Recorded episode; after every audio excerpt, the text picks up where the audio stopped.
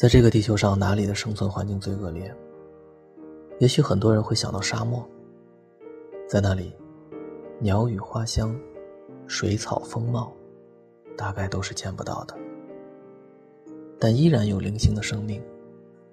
他们在这片生存环境极端困难的大地上度过自己的一生，没有挽歌，也没有宋词，他们就默默的在这里度过自己的一生。最后一期讲村上春树的《国境以南，太阳以西》，有这样一段对沙漠与生命的感悟，我念给你听。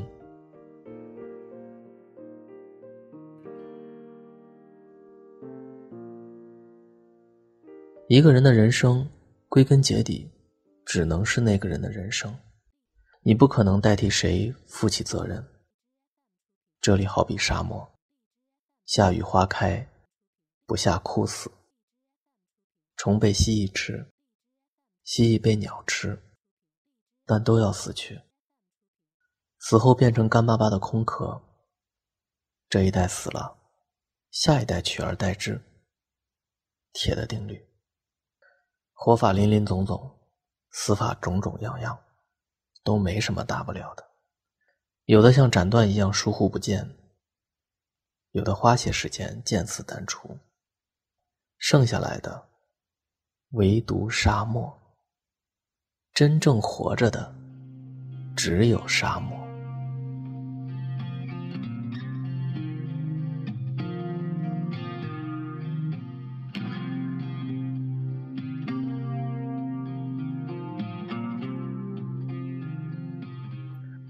看完这一段，感叹生命有时，有时就是如此。日日重复，岁岁轮回。太阳升起，三餐依旧。增长的年龄，踏上的舞台，获得的声望，在前人那里早已是屡见不鲜了。无非就是一遍一遍的重复。也许我们都活在沙漠之中，那个理想的、美好的、水草丰盈、天马行空的世界。那个我们动动手指和意念就能指挥涂抹的世界，也许只存在我们的想象中罢了。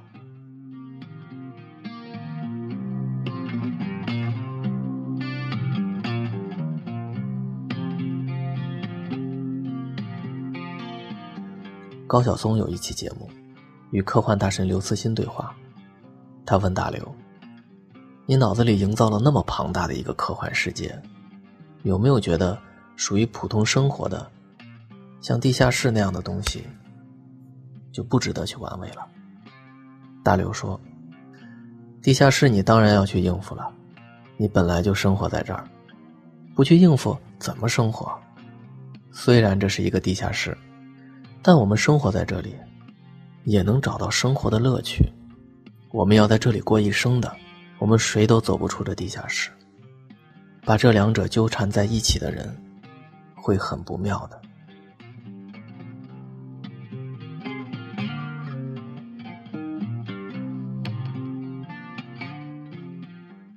是啊，大刘看得真通透。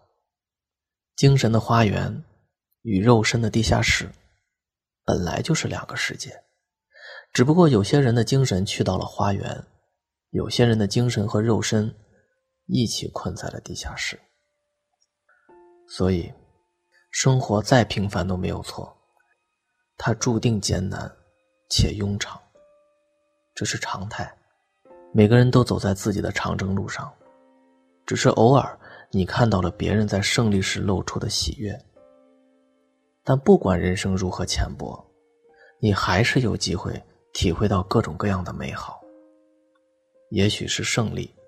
也许，就是平淡本身。这都是活下去的价值。你要用一条逻辑直线，把那活下去的价值巧妙的缝在自己的身上。就好比，去做一个探险家，探索你自己内心深处未知的海洋。没有发现没关系，不着急，因为探险本身。